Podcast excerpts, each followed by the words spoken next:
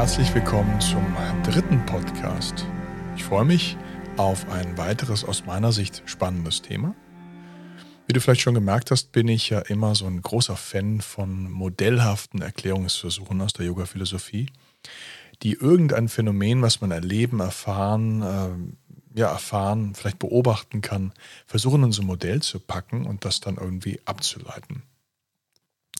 Und da gibt es aus der, ja, aus der bereits upanishadischen Zeit, also wir bewegen uns durchaus so 500, 600 vor Christi, gibt es äh, ein Modell, was du vielleicht kennst, von dem du vielleicht schon mal gehört hast, was uns auf der einen Seite ermöglicht, mal den Menschen seiner ganzheitlichen Wirkungsweise und Entfaltung nachzuvollziehen und zu verstehen und auf der anderen Seite auch gleichzeitig so einen ganz tiefen Blick eigentlich in die Grundidee der Yoga-Tradition respektive der Yoga-Philosophie zu nehmen.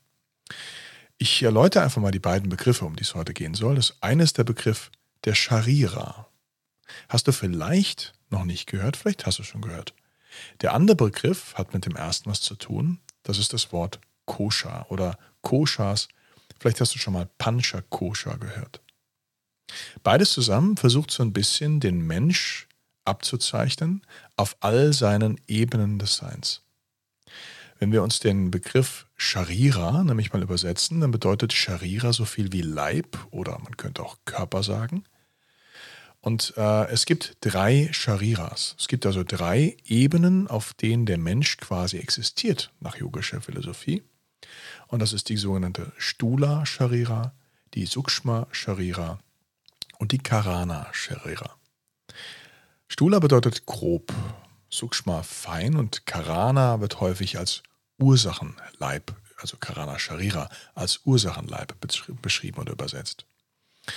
Wenn wir uns mal das Grobe anschauen, dann sagt uns dieses Modell, dass der Mensch einmal sozusagen Fleisch geworden ist, also in einer groben, sichtbaren, anfassbaren, aus Materie gemachten Ebenen existiert also unsere gesamte Anatomie, unsere Körperstruktur. Der Bereich, in dem wir Asana zum Beispiel praktizieren.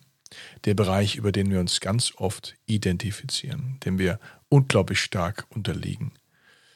Ähm, dann gibt es die Sukshma Sharira, also den feinstofflichen Leib. Also offenkundig existieren wir auch auf einer Ebene, die zwar erfahrbar ist, die vielleicht beschreibbar ist, aber die nicht unbedingt sichtbar nicht anfassbar ist und deshalb feiner, subtiler, also nicht aus grobem Material, aus Materie besteht und trotzdem ist.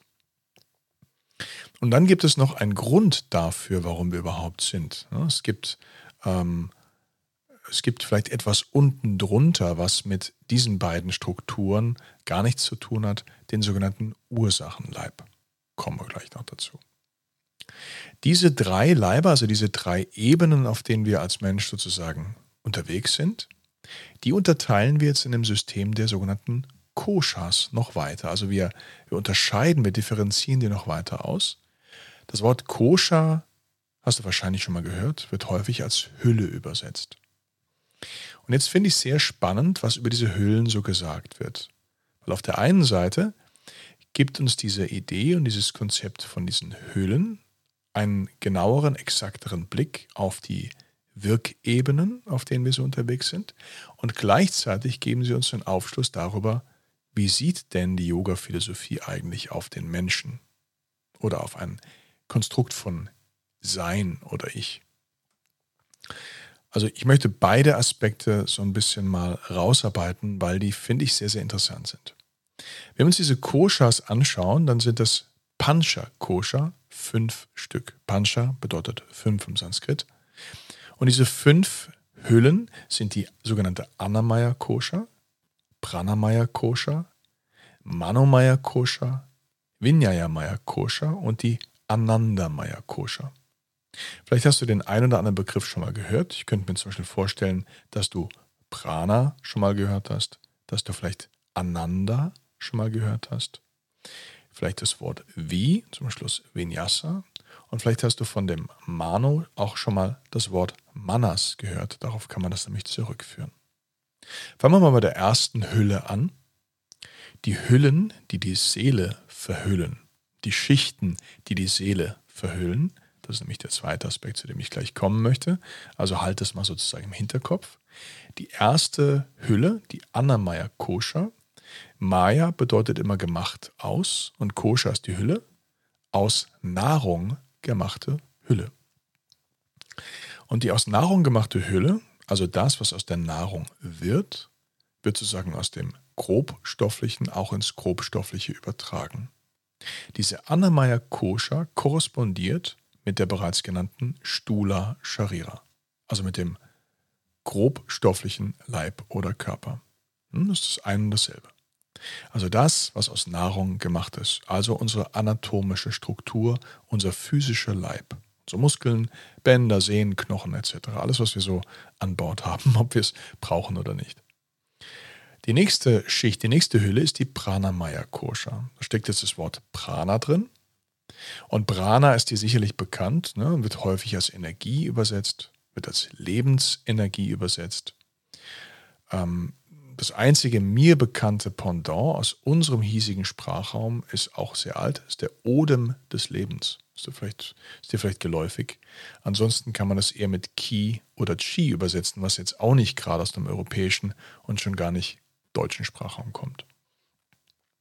Pranamaya Kosha umfasst also all das, was dem Prana oder der Energie oder dem Feinen zugeordnet ist. Ein, eine Schicht der feinen Schicht des feinen Leibes.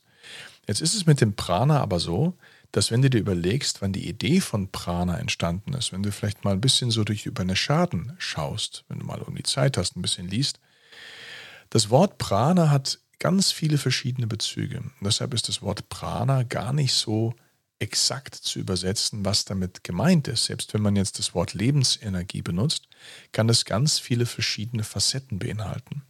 Und wenn du dir mal deinen Körper anschaust oder dein, dein, äh, dein Menschsein auf den verschiedenen Ebenen, dann hast du natürlich einen anatomischen Körper, Fleisch, Blut, Knochen, das, was du anfassen kannst. Du hast aber auch das, was du fühlst, eine Physiologie, zum Beispiel Wärme oder Kälte, Aufgeregtheit oder Ruhe oder Aktivität, Passivität. Wir sprechen davon energiegeladen oder vielleicht auch lethargisch zu sein.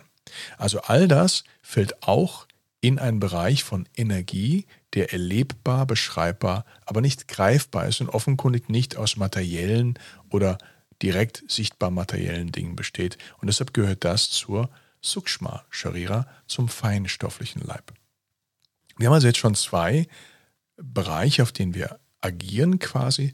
Das ist einmal der körperliche, der anatomische, der physische und es ist der erste Teil des feinstofflichen Körpers oder Leibs, nämlich der Bereich von Prana, damit auch Atem, Physiologie, Regulation, Wärme, Aktivität etc. Also da könnte man durchaus so Sympathikus, Parasympathikus mit reinnehmen, wenn man es jetzt mal sehr modern umfasst.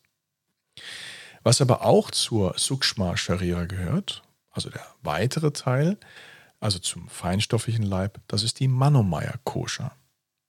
Und jetzt kommt das Wort Manomaya vom Wort Manas. Manas geht zurück auf die Shamkyakarika. Die Shamkyakarika wurde rund 900 vor Christi als Begründung der sogenannten Shamkya-Philosophie von Kapillar verfasst, beschäftigt sich im Übrigen mit, dem Frage, mit der Frage, wie können wir dem Leid der Welt entgehen ähm, oder begegnen. Und ähm, Kapillar spricht über etwas, was er inneres Organ nennt. Ähm, er spricht über innere Anteile, die sozusagen unsere Sicht auf die Wirklichkeit verzerren oder verändern oder auch bedingen. Und eine dieser Schichten ist Manas. Manas könnte man übersetzen als hm, Glaubenssätze, subtile Bewertungen, Konditionierung und, und Unterbewusstes, Vorbewusstes, unsere Gefühlswelt, all das, was in uns drinsteckt. Also all die Dinge, die uns im Alltag lenken, die uns aber nicht immer so gleich bewusst sind. Na, du weißt ja, wenn du mal in deinen Alltag reinschaust, wir haben, naja, ich möchte mal sagen, Stimmungen an Bord, wir haben innere Strömungen an Bord, wir haben Launen, wir haben äh, eine Gefühlswelt und all das drückt sich unter anderem vor allem auf der Kosha aus. Also wir könnten sagen, so grob, die ganzen inneren Antreiber, die uns letzten Endes meist un- und unterbewusst in unsere Art und Weise des Lebens zu gehen, auf das Leben zu blicken und dann auch zu interagieren mit dem Leben, beeinflussen uns zwar massiv. Gibt da ganz lustige Erhebungen, dass wir nicht so rational sind, wie wir glauben. Es sei denn, da ist gerade mal keine innere Strömung am Werkeln, ist aber äußerst selten der Fall. Also Manomaya Kosha, dieser un- und unterbewusste Teil, unsere Prägung, der gehört auch zu Sukshma Sharira, also zu diesem feinstofflichen Leib.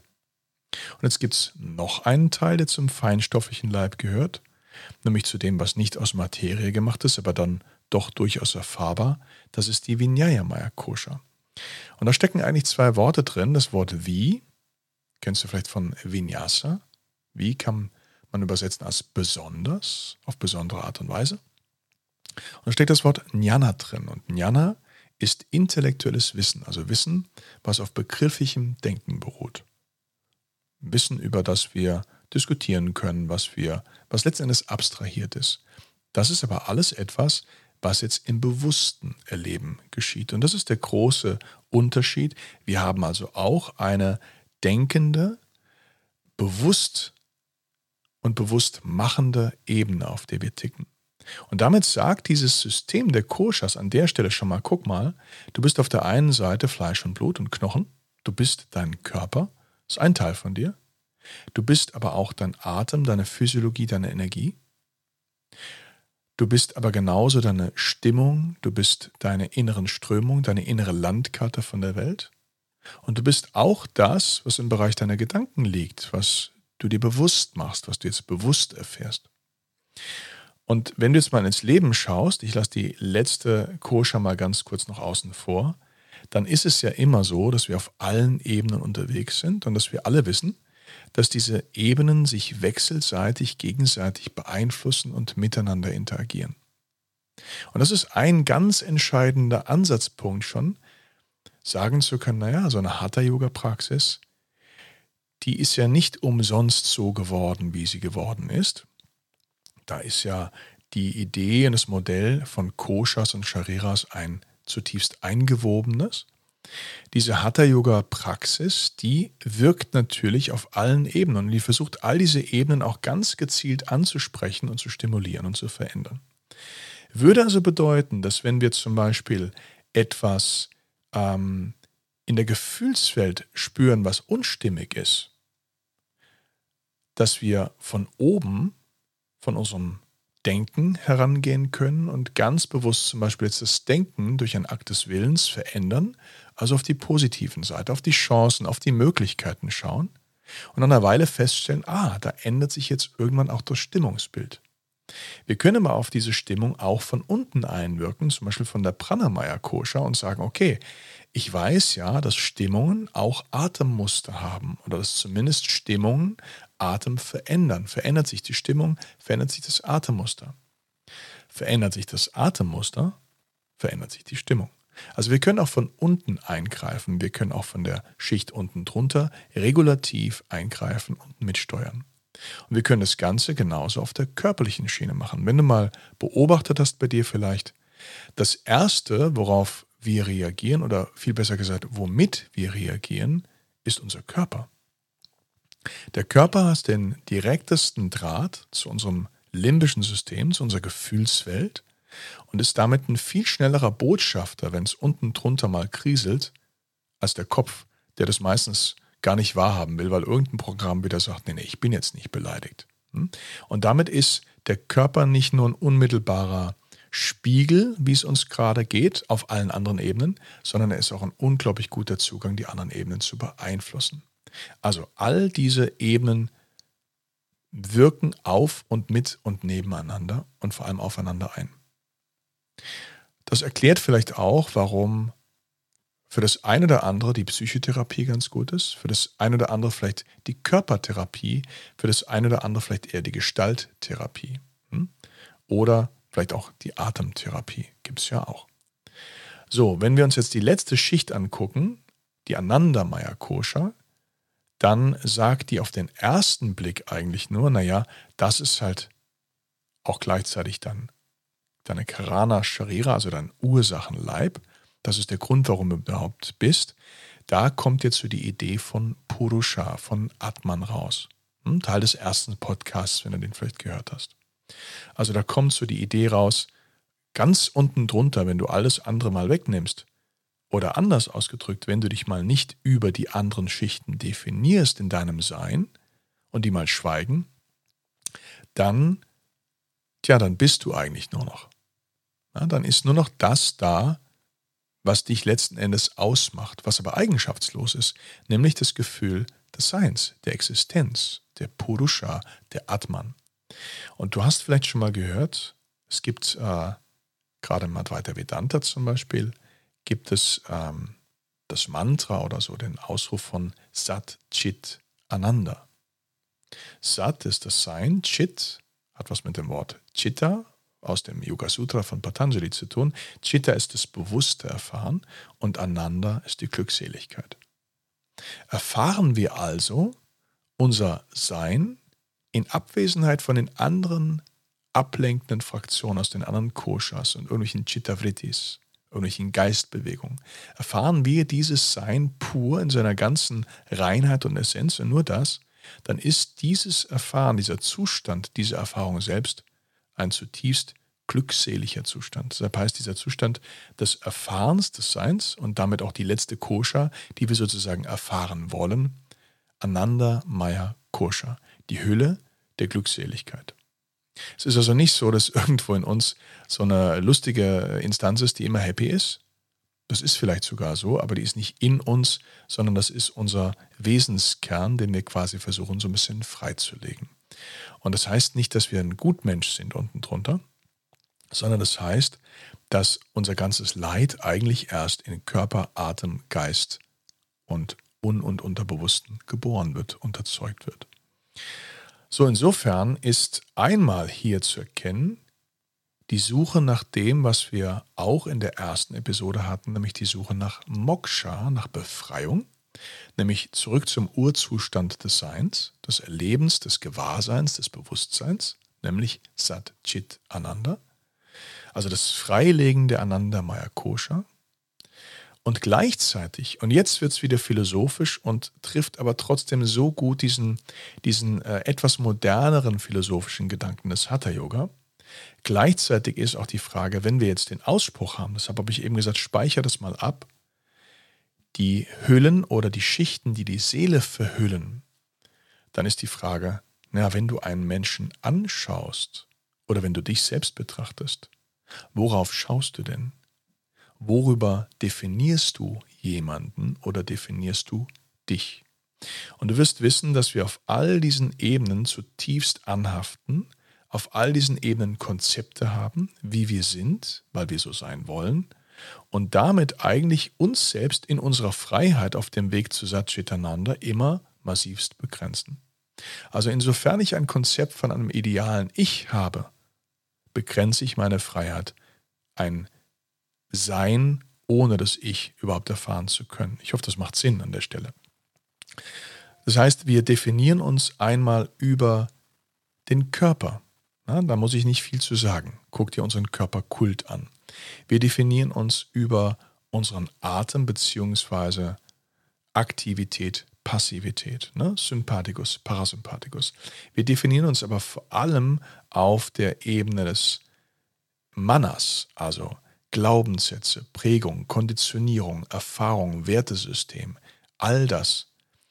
Ähm, wir definieren uns brutalst über die Vinyayamaya Kosha, also über unseren Intellekt. Ne? Wir sind wer, wenn wir was wissen. Wir sind wer, wenn wir clever sind. All diese Dinge. Wollen wir also, das wäre jetzt so ein kleines Schlusswort, wollen wir einen Menschen in seiner Wahrhaftigkeit erkennen, dann müssen wir in der Tat die seine Seele verhüllenden Vorhänge sozusagen mal wegnehmen oder vereinfacht ausgedrückt, wir müssen dem Menschen und damit auch uns selbst einfach mal so begegnen, wie er sie es wir selbst sind, ohne Rollen, ohne Identität, ohne die ganze Historie. Und dann sind wir bei einem Thema, was ich demnächst auch mal behandeln möchte, nämlich im Thema von Radical Acceptance, von radikaler Akzeptanz, von Unvoreingenommenheit, Offenheit, dem, was wir letzten Endes annehmen nennen. Aber das soll mal Thema eines anderen Podcasts sein. Vielleicht noch ein äh, letzter Satz zur, zu der ersten Ausführung der Koshas. Diese Interdependenz, also diese, diese äh, Wechselwirkung zwischen den Koshas, die betont und unterstreicht die ganze moderne Neurowissenschaft. Einer der führenden deutschen Neurowissenschaftler, der hat mal auf den Petersberger Trainingstagen gesagt oder Trainertagen, ja, das ist bei Bonn, das ist so jedes Jahr einmal eine Veranstaltung mit ganz vielen klugen Köpfen. Da hat er gesagt, ich zitiere jetzt nur so, wie ich es im Kopf habe. Er versteht gar nicht, warum man bei dem aktuellen Stand der Neurowissenschaften für psychische Probleme nicht mehr Gestalttherapie und mehr Körpertherapie nutzt, weil sie doch viel besser und intensiver und vor allem schneller und direkter greift. Also, vielleicht für dich auch mal was zum Hinterfragen, über welche der Koshas definierst du dich denn so? Hm? Wo ist vielleicht so dein, dein Stolperstein dabei? Und vielleicht, wenn du auf der einen Seite mal irgendwas hast, vielleicht kannst du ja von der anderen Seite, von oben drüber oder von unten drunter mal dran gehen. Also, vielleicht hat es wieder Spaß gemacht. Ich hoffe. Ich hoffe, es war ein bisschen informativ, halbwegs kurzweilig und ich freue mich selbstverständlich auf das nächste Mal. Bis also gerne ganz bald.